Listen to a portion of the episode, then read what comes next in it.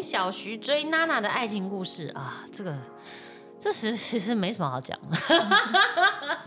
其实，在其实，在我们的那个 podcast 里面，还蛮容易听到，蛮常听到小徐的故事的吧？他对我做的事情，或最近小徐又怎么样？这样，我记得有讲过，然后好像有讲过，但是要在哪一集？我印象很深刻，是在讲那个拼拼图的事情那一集，哦，那那集是为什么讲拼拼图？就是就一定是因为拼图恋爱故拼到家里去、对啊，不是啊，可是啊，我猜应该是讲跟这个有关的话题，然后就带到这个上，面。好对，，反正总之呢，其实，在我们的《迎刃而解》里面也有很多篇幅是跟小徐相关的。然后他就是追女仔的故事呢，其实，在 podcast 里面也都可以听到。好好好不好？是是是，对，那我们期待这个小徐有更多浪漫的事迹，可以让娜娜继续分享啊我们的爱情故事，好吗？OK，下一题，小徐是一个怎么样的伴侣呢？嗯，诶，我今天才在讲说，因为他刚刚就是去买菜嘛，然后对，今天去买嗯菜，好然后回来的时候呢，就帮我顺便买了一束花，嗯。呃，就帮我买了一束花，然后呢，我就我就说觉得，嗯，这个这个男子求生欲还算旺盛，就是因为有一天我在看照片的时候，就看他说，哇，哎、第一年的时候每一个月都有一束花，就交往纪念日的那一天，每个月都有一束花，哦，我就说，哎，现在呢，花也没了，什么就是忍不住嘟囔这个这样，所以没想到他有把这这个话可能有记得，然后所以今天就买了一束花。那我本来很兴高采烈，想说哇，小徐买花好棒，好浪漫啊，这样。结果一看什么花呢？香水百合。怎么了吗？就通常我自己当然也买过香水百合，可是就比较偏不浪漫嘛。然后他是一个怎么样的伴侣呢？我觉得就是总总而言之，就是到目前为止，我觉得他是一个蛮可靠的伴侣。嗯因为我们的人生都一起踏入了这个新的阶段嘛，新的身份嘛。然后我觉得从我呃怀孕的过程，然后到现在我们一起那个育儿的阶段，我觉得他都是让我觉得觉得是可以依靠的一个人。当然没有百分之一百了，对，我们也不要把话说太满，就是，而且有些时候我也觉得靠靠你还不如靠自己，类似这样，还是会有这种正常的这种情绪的起起伏伏出现。但是我觉得总归他就是一个嗯蛮可靠的伴侣，然后我觉得很很棒的是，我们两个都还是会不断的讨论，然后嗯、呃一起去想办法帮彼此或者是现在状况找找到解决的办法，我觉得这就很重要。当我们遇到问题的时候，不会就是呃卡住，然后或者是彼此容忍、隐忍这样。啊会把话讲开。对我我至少我没有了，我不知道他有没有忍，我不知道。啊，那如果他忍的话呢，我只能说他太笨了，最好不要一直忍，就是要一要讲出来，你知道吗？就是不要一直忍，因为你不会，就是你一直忍的话，它总有一天会爆发。那爆炸的时候，其实我觉得对另外一半也很不公平。也就是说，你一开始就要讲啊，如果这件事情问题，本来就应该对，如果这件事情不行，你不能接受，你就一开始就要讲嘛。你不要我做了第十次，你跟我说啊，这件事情我不能忍受，那不行嘛。哦就算例如说这个是地雷，然后踩十次总会爆吧？对，就不行。所以我在踩第一次爆或第二次爆的时候，你就要跟我说，哎，这是我的地雷哦，请你不要再触碰了，好，好不好？啊，你 所以你你有受教对不对？在思考你跟老婆之间，对我的意思说，人与人之间相处就是这样。那我很珍惜，是我跟小徐目前在这个部分呢，我们算是沟通的蛮好的。好，对，所以我会持续的忍不住的东西，我就跟他爆炸，就是小爆，没事小爆，就是都是好事。避免大爆。对，没错。没，这又是一个坑啊！我们以后只有时间再来讲。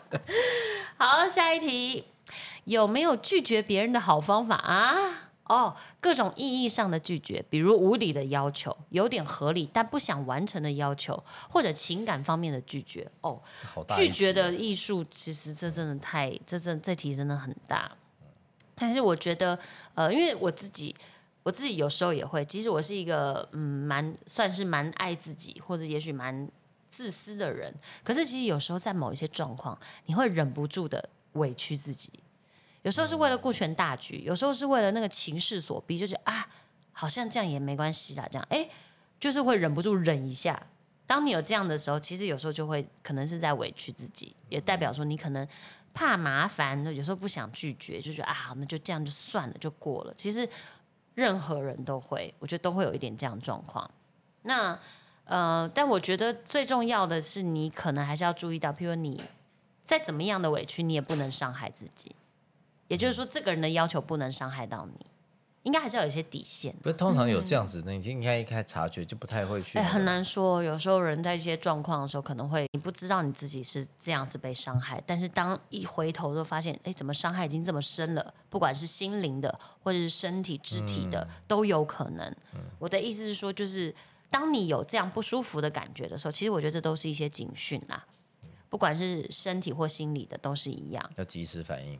嗯，我觉得这东西就不要再忍了。好不好，那这一题我觉得还感觉蛮有趣的，也许我们可以收集更多拒绝的艺术。嗯，好，对，那更何况感情，感情的拒绝也是要很小心，因为一不小心就变成什么恐怖情人，这也蛮可怕的。对啊，对，好，那这题还不错，有蛮有趣，我们可以找时间再来深聊。好，好，下一题，如何改善自己的患得患失？很怕身边的朋友、恋人离开自己，有点缺乏安全感。就是我觉得其实。这个安全感是来自于自己，就是他对他自己，你对你自己应该是不够有安全感，所以你才会害怕你身边的人离开你。然后我觉得这个东西可能你要去想你自己对你自己的自信，或者对对于自己生活的满意度。就问题可能不在于你身边的人，而是来自于你自己。然后我觉得患得患失这些东西也很正常啊。当你很爱一个人，你很投入一件事情，你本来就会很在意啊。就像，对不对？我我现在跟腰果之间，我也是患得患失啊啊！因为我就是无条件爱他，啊那他现在还没有什么太多的回应嘛？那本来就很正常啊。就比如说，好，我在我现在在亲喂他母奶，就是对。如果他亲喂到他有时候就是亲喂，比如其实他哭了，那吃奶瓶不会哭啊，但亲喂会哭啊，妈妈就哇患得患失。哦是不是？是不是我我我不够不够满足你？对，或者是怎么了？我们之间怎么了？这样就是，这就还是会换的话，因为你你爱他，你投入，所以我觉得说这就是很正常的状况。可是你说我现在怎么会跟一个一个一个多月大、两个月大的婴儿计较？我不会嘛？对不对？那我怎么办？我就只好自己去梳理我的情感，我至少自己去上网做功课，知道说哦，原来在亲喂母奶的时候跟奶瓶它是有什么样的差距的，所以很自然它会有选择，或者我们可以怎么样去调配，然后以及他是不是身体有不舒服什么状况，这样就这是这就是我必须我自己要面对的功课。因为患得患失的此刻是我嘛？对，因为他应该没有患得患失。对，我的意思就是说，所以以这样的道理去看，假设是这个提问题的人，就是你会患得患失，其实代表你自己可能也有能力可以去解决或者思考你自己到底出了什么问题，这样子。OK，因为这个安全感这题实在是也是又深又广，跟下一题也差不多。下一题是什么？哦，前阵子跟男友分手，想问娜娜该如何走出情伤。啊，天哪！谈感情对我来讲是多远的事情啊？没有了，没有。小小徐在偷笑。哎，好希望生活中有这种那种浪漫的一些情感的爱恨纠结啊！现在不用，现在不用深思。哎，好了好了，我必须承认，就是在我年轻的时候谈恋爱，我觉得情商这件事情真的是很生不如死。就是我明明知道我还活着，我明明知道我也就是很幸福，身边还是有很多朋友跟家人什么的这样。可是，一旦你情感这方面，就是你知道，不管是被劈腿或被拒绝，或者是就是分手了啊，那就是一天一分一秒都很难熬。嗯，就真的就是这样，就是没办法，这每个人都这样，因为你就是心很痛，你的心就是有一块就掉了，然后你就会觉得。有时候就会骗自己嘛，就是啊没关系，那我就忍一忍，或是啊没关系，我这次就原谅他，或者各种，反正你就是人在这种状况的时候，你就会替自己跟替对方找出各种千奇百怪的理由，就是为了说服自己。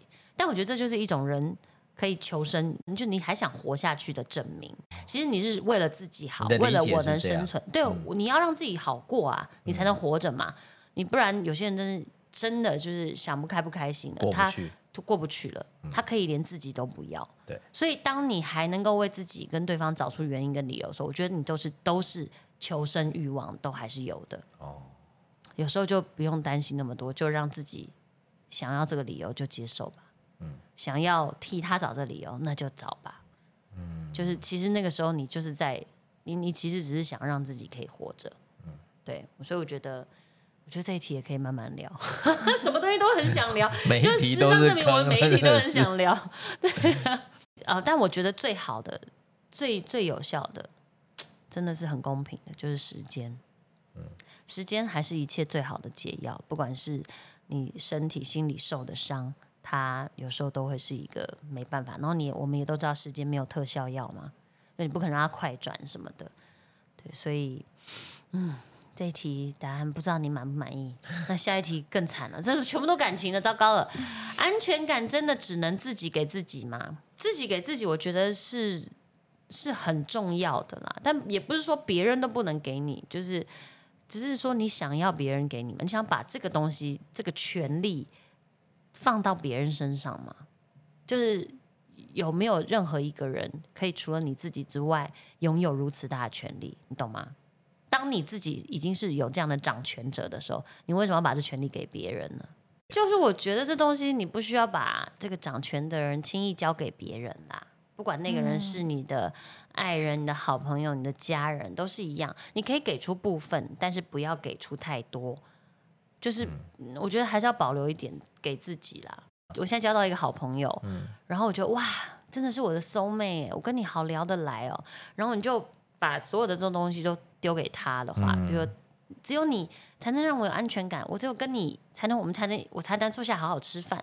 那你不就把这权利都丢给别人了吗？你应该是要还是要照顾好你自己。也就是说，我能够跟你一起吃饭，我可以吃的很开心，但我其实同时我自己也可以吃嘛。当你今天真的很忙，或你今天不在的时候，我难道就不吃饭了吗？不对吧？我还是可以自己好好吃饭。只是说我我们在一起吃饭的时候，哇，东西变得更好吃了，时间变得更愉快了。我好喜欢跟你相处在一起哦。啊，你哦，腰果不认同了，腰果不认同了，你现在最大的安全感来自腰果，没有啦，就是就是这样子啊。所以我觉得，嗯，能够自己给自己是一件很棒的事情，但也没有说不能给别人。对，只是我觉得在给的时候，嗯，要想到还是要有保留一些保呃保护自己的空间。好。爱谈恋爱的任嘉轩，在恋爱当中，除了顺其自然的相处，会有什么小技巧让恋爱保鲜吗？遇到两个人都有负面情绪的时候，有什么好办法沟通吗？以及什么情况下觉得一段关关系该结束了？哇，你的问题好多，这是不是就从开始谈到结束吗？真的多大一题啊！保鲜呐、保鲜，我觉得这要两个人。其实，其实我觉得感情的事情啊，就真的是人家都说，以前都说什么像像跳那个 tango 跳舞一样，就双人舞一样，绝对不是只有我一个人舞技高超，这就是一一曲一曲很曼妙的舞，绝对不可能，一定要两个人都配合。对，也许可以有一个厉害的人带着一个不厉害的人，但是最重要是两个人都要有在舞步中你进我退，然后有一定的默契才可以。所以这个东西呢，除了你自己很厉害，或者你自己很有经验、很有想法，你还得看对方能不能配合，对不对？对。只是说，如果如果譬如说像保鲜，你自己要有这个心的话，对方也要有这个情谊，或是这个情趣，可以接受吗？比如说，像如果小徐想要保鲜，所以他送我花。但对我来讲，我看到的就是香水百合，就是一个很老的花，那就是不浪漫了嘛。对，但当我看到，我还是接收到这个情意，就是啊，你在买菜的时候，经过卖花的摊，你还是有想到我，嗯，对吗，耀过？妈妈就会觉得这样很浪漫。哎，大家看不到腰果真面目，听到了腰果的哭声了，是不是很好听啊？妈妈疯掉了。那负面情绪什么好沟通？我觉得我跟你讲，如果真的你没有办法立刻沟通的话，就先给彼此空间、时间，先冷静一下。我觉得这绝对是就是百益而无一害的方式。嗯嗯，然后什么关 情况下该结束哦？其实我觉得每个人都知道、哎，就是不管男生女生，其实你心里面会有答案。你感觉到的你感觉到说，嗯，这个人差不多了，我已经没有办法再，不管我再爱他，但我觉得我没办法再忍受了。其实你自己会知道答案的。嗯嗯。好，下一题，娜娜在心情不好的时候会怎么办？哭啊，哭出来就好了。你看，像腰果这样简单明了。你有情绪，你身体不舒服，你心情不爽的时候，我就是我自己就会先哭了。嗯，那哭完还是不好嘞。基本上郁闷哭完，呢大部分都是释放了。就是郁闷，也不是说郁闷的话，其实你就郁闷就是有点低低频嘛，低沉的感觉，然后累积到一定程度，你还是可以爆发的。哦，真的是这样吗？因为你我就我今天很低潮，可是如果可以一直低潮，哦，你能一直低潮你就一直低潮，因为你的低潮累积，然后或者你事情一个触碰，你总会低潮变高潮，马上就喷发，就像那个喷泉一样那样喷发。火山，然后一种释放，嗯然后我觉得释放之后呢，你就会发现你好了很多，就是一样是疏通的概念。聊聊自己在深夜独处时总会思考什么哦，我现在大部分都在思考明天要吃什么，真的，因为白天不知道为什么没有什么时间思考哎，然后我深夜独处的时候，我都会在思考说我今天有没有漏掉回什么人讯息，因为有时候你看到你没有当下回就过了。哦所以我就会在这个时候，我就会翻翻开一下那个聊天室，就是看我今天有没有什么东西没有没有回到。然后，呃，就这种深夜的独处思考的时候，现在大部分都是就就是真的在想着生活的一些琐事。但其实我觉得这是很幸福的因为当我当然有感受过，就是当我自己一个人，或者不管有没有自己一个人的时候，你真的在深夜的时候，你会特别容易感觉到孤单。然后或者特别感觉到负面。我觉得这就可能跟那个吧，那个叫什么太阳的引力吗？我觉得有一点关系，就是哦太阳出来的时候，你会觉得一切都比较有能量，然后充满希望。嗯因为我自己在某一段时期，不知道是因为时差还是因为作息太差，就常常都没有看到一天的太阳，真的都没有看到一整。天没看到太阳吗？几乎就起来的时候，几就太阳都已经下山了。嗯然后呃，要睡觉的时候是刚好太阳升起的时候。蝙蝠我跟你讲不夸张，那段期间我真的觉得自己有比较忧郁。哦是哦，嗯，后来我就推给太阳嘛，我就想说，哈，没看到太阳的关系。然后其实其实那应该也是你跟这个世界作息，你就变大乱了嘛，就是很像你你人在台北，可是你其实身体是在美国，这状况本来就是你会跟这个世界就是格格不入，然后自然的你跟身边的人也会很少时间聊天，没什么交集，你就会变得比较低潮跟孤单。我觉得啦，哈，所以。所以就是我也体会过这种深夜，就是嗯脑袋会胡思乱想的时候，这样。但是有时候想一想，我觉得其实事情不一定会有一些真正的答案啦。然后常常到第二天的时候，哎，怎么好像那件事已经不是一件事了？嗯，就是还好，我觉得也没什么关系，就让自己在那个深夜的时候有些什么 emo emo 的那种感觉，也没什么不好。想听听娜娜的一天流水账，你确定吗？我们节目现在已经录了几集 几集了？不用，你现在就简单。我觉得其实现在可以简单的跟大家报告一下，你目前现在因为已经身为人母，那你这嗯这一天大概的行程简简短就好了，因为未来有很多那个可以分开讲的。反正我睁开眼的那一刻，我一定是立刻打开手机看我儿子在干嘛，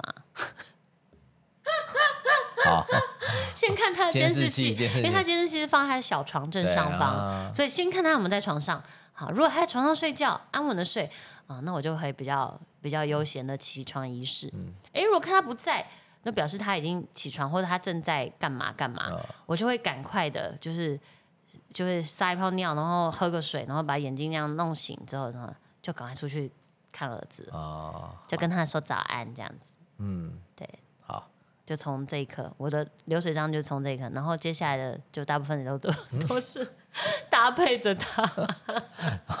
该喂的时候喂，该哄的时候哄。目前都是这样，啊目前都是以配合他的作息为主。只要他是呃清醒的时候，心情好的时候嗯呢，我就会希望可以呃跟他聊天也好啊，然后陪他听音乐，然后拿一些黑白卡、啊、举牌啊，然后拿一些东西敲敲啊，引起他的注意啊，就是各种嗯就是才艺于亲。这个亲是我的亲爱的腰果的亲。好好，好，下一题，职业倦怠了怎么办？有没有什么建议呢？你们应该比较有建议吧？职业倦怠怎么办？小小凯，你有什么那个想法？我还没有职小凯算是求生欲望强烈的，没有啊，你也算就是你看你工作这么长，你曾曾经很密集的那个去呃工作，是那你现在你就是说你哎，你希望可以但我不觉得我是职业倦怠，不算吗？啊因为我觉得职业倦怠会比较像是你在做的事情可能是同一个事情，哦。然后你找不到热情，嗯，对吧？啊就是对现在你做的事情有倦怠感，对啊，而不是那那我没有啊，我对我的粉丝永远都充满热情，好，所以你对你的 求生欲望强烈的明星。表演演绎这件事情，其实没有还没有到倦怠的地步嘛，对不对？嗯，像有像我那时候主持节目，比如说《别让身体不开心》，好，嗯那是我主持大概最长就就集数最多的，我好像记得到五百多集。嗯。那个其实到后期的时候，我就有一点觉得，嗯，好像讲的东西都有点类似了。重复，嗯，有点重复，有点类似。了，然后我就我就觉得说，嗯，也许可以暂停了这样，啊。因为我觉得，当然，呃，医学的新知或者是对于每个人对身身体嘛，因为你的身体每个人都很在意，当然是一定是讲不完的。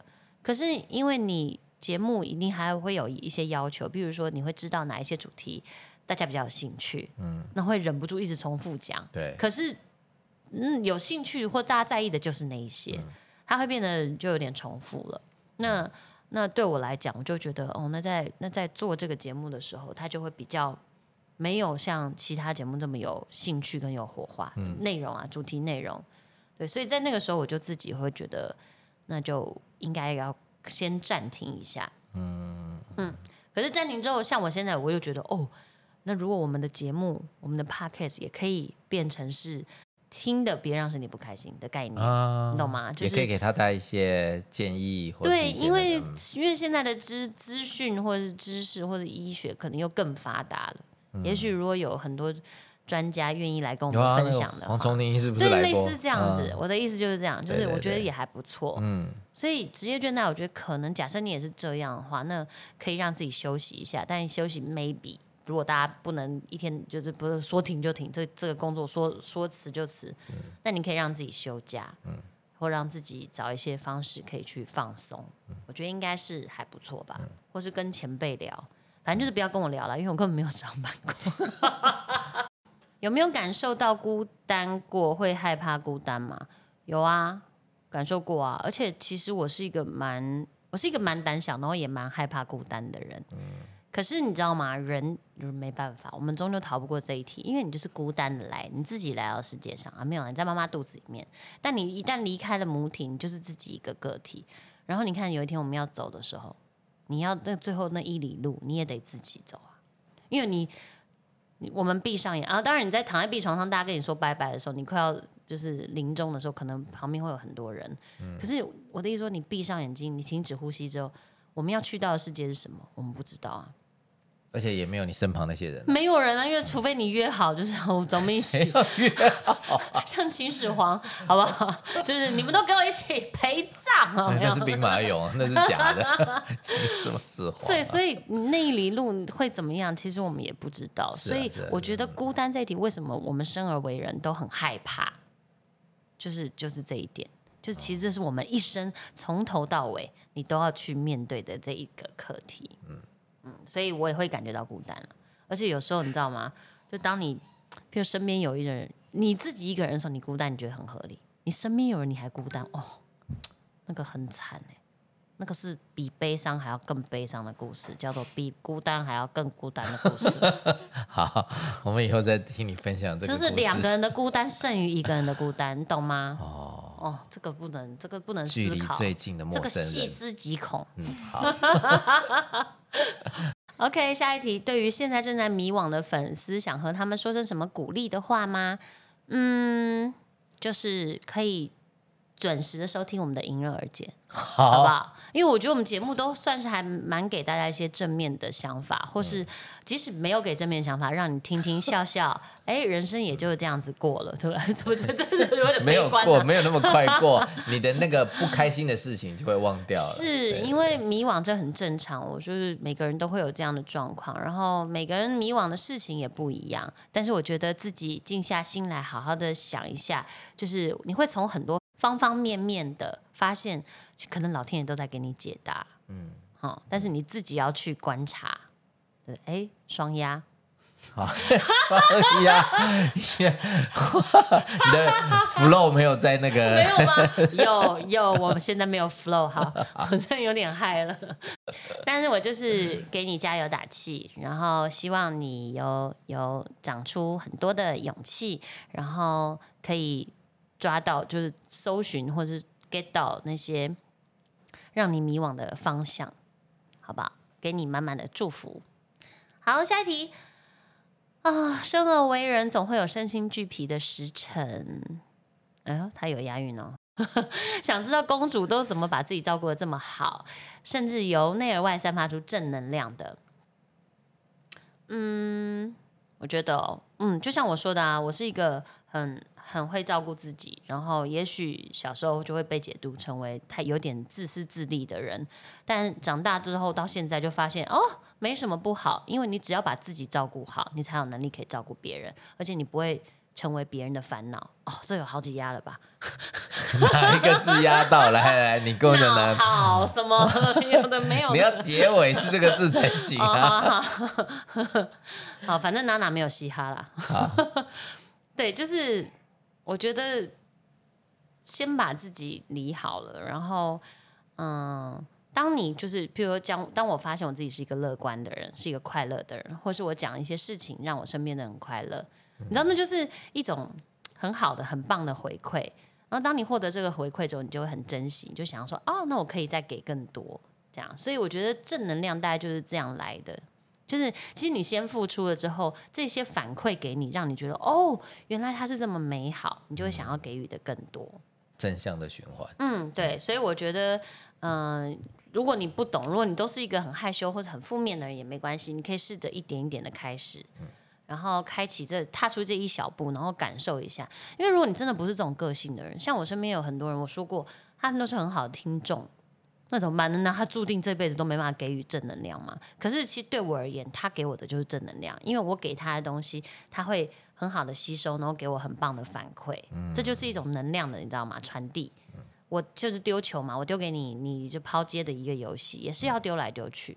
对，所以我觉得，不管你是呃倾听者，或是你是一个很好的呃倾诉者，就是或者什么说说说唱的人，但是你有很好的听众，或者你可以当很好的听众，都是每个人扮演一个自己最好的角色。嗯，下一题，娜娜是一个能够独处的人吗？独处的时候可以做一些什么呢？啊，现在好像变得比较不太是一个独处的人、其实我以前就发现我好像不是一个独处人，我喜欢大家聚在一起，或者我喜欢有人陪伴。然后有一度我会觉得啊，这样是不是不好？我是不是一个很不独立的人？然后，但是后来我的营养师有给我解答，他说，其实人类，我们人类本来就是一个群居的动物，所以你不用担心说，哦，我没办法自己一个人，好像好像很不独立。好，这个世界大家每个人都在讲说，哦，你要面对自己，你可以独处，你可以面对自己的内心，可以安静，什么这件事情好像有多重要。当你没有办法的时候，你就会好像很慌张，因为我就发生过。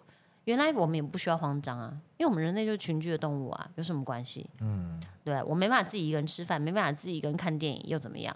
那你就找人陪就好了。我记得那时候我们在聊疫情的时候，你有聊嗯过一个，就是你还是可以一个人待在家，然后每天就是哦，是我现在还是可以，嗯就我现在还可以，因为我很享受自己在自己的空间的这件事情，这样。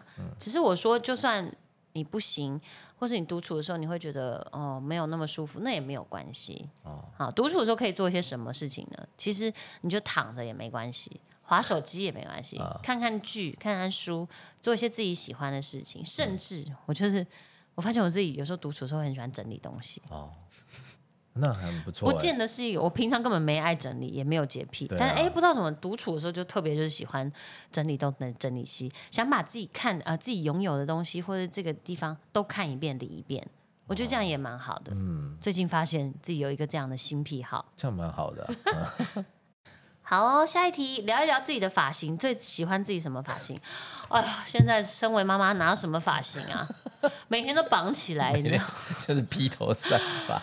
不披 不披头散发，因为披头散发你不舒服，我都一起床这件事情就绑起来，然后到睡前才放下来。哦 现在我的发型就是这样子。然后喜欢自己什么发型啊？嗯，我其实蛮喜欢自己绑马尾的。我觉得绑马尾的，就是有一种很清爽的感觉。可是其实也蛮难的，因为我的头发真的很多很大把，你知道马尾要绑得高，你知道后面这一一大把很重，会掉下来吗？会你的头发会会，除非你要绑很紧，你要绑的很紧，就是它才不会掉。可是如果绑很紧，你就头就会痛，对，所以就变得嗯嗯，所以所以就很常绑那个丸子头，因为丸子头就会重量就比较不会推下来，对，大概就是这样。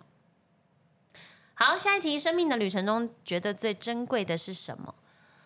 嗯，最珍贵的啊，是我觉得我身边都有很多良师益友，嗯，在陪伴着我，然后或者是时时刻刻的给我一些新的学习，然后嗯，新的答案。嗯，他们有时候就是我觉得这是一个很棒的陪伴。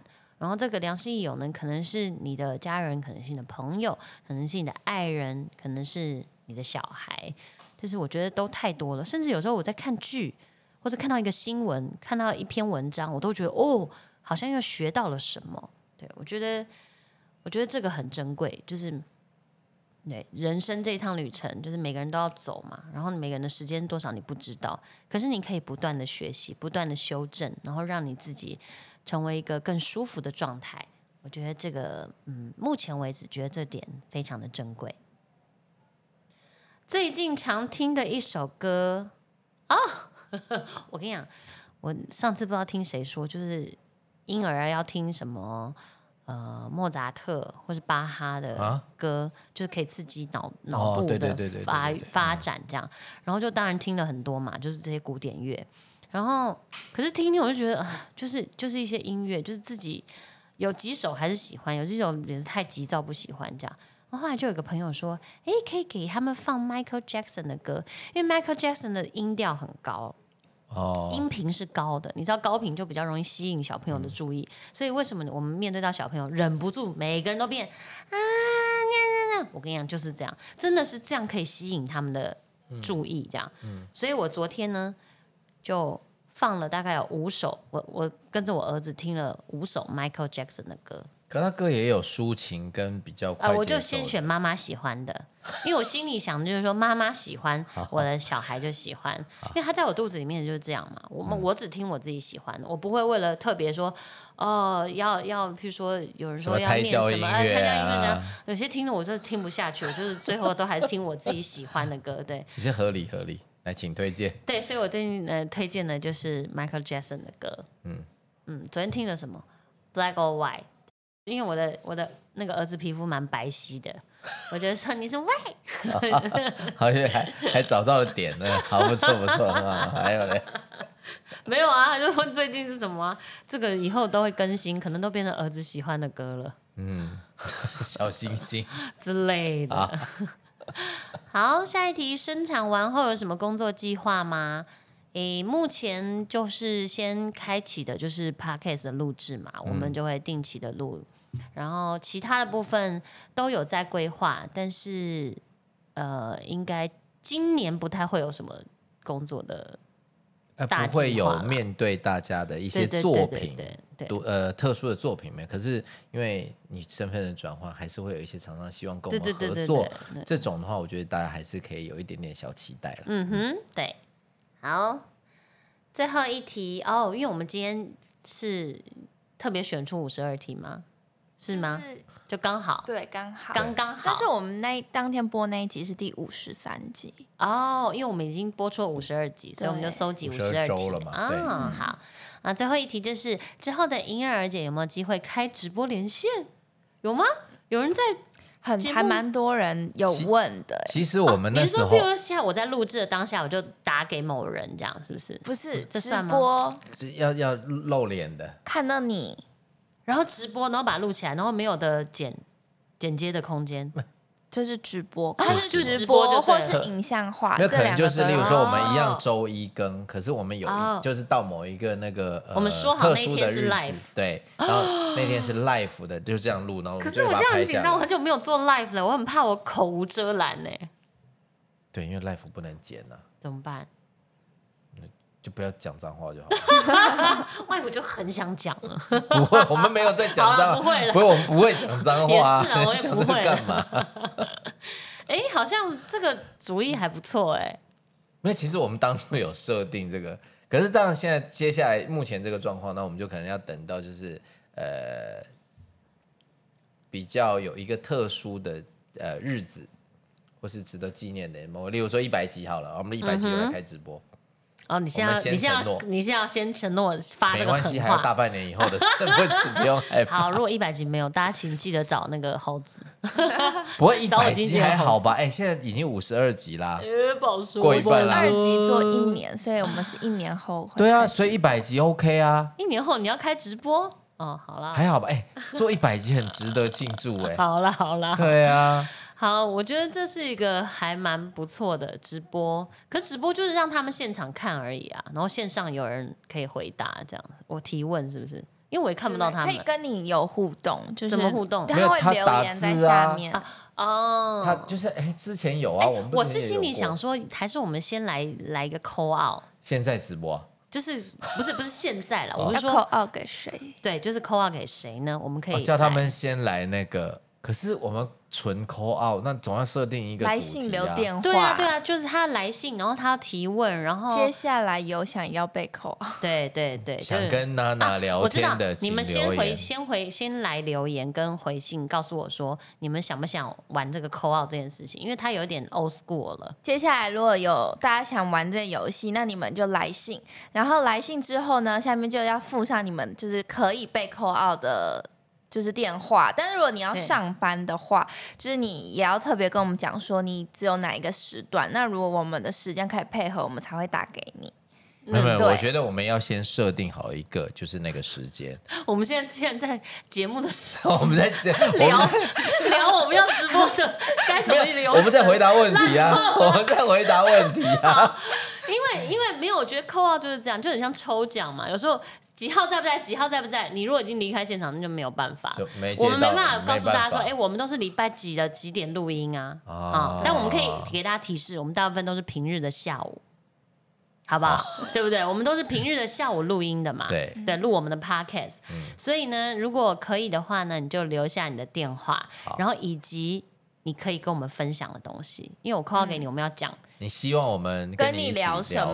对，跟你聊什么？这样对，好不好？然后你你要给我们这个东西之后，然后我们就扣号给你啊。如果有接到就上了就扣号给你。对，有接到就有接到啊，没接到就就是一阵二完哦啊啊啊！捶心肝，那那也没办法。好。好，好不好？那我觉得很谢谢这个题目，就让我们想到说，哎，我们还可以做别的事情，不只是可以开那个直播，就是视讯的直播。也许我们在录制的时候，也可以跟大家做一些连线，然后可以跟听众有一些不一样的互动跟火花。对啊，也还不错。好。好了，那今天呢，我们总共回答了五十二题，谢谢大家对我们迎刃而解的一年的支持。五十二集的节目到现在，我们就是也很开心，恭喜着我们彼此的，我们整个小伙伴们，我们如此坚持着，然后所以我们完成了这个迎刃而解的一周年的里程碑。嗯，我觉得非常的棒。然后也期待之后的迎刃而解呢，能够真的帮大家解决 各各种人生的问题，然后给大家助力，然后遇到不懂不管什么样的状况也都能迎刃而解。再一次的谢谢所有的听众朋友你们的支持，我们会继续努力的迎刃而解，下次见喽，拜拜。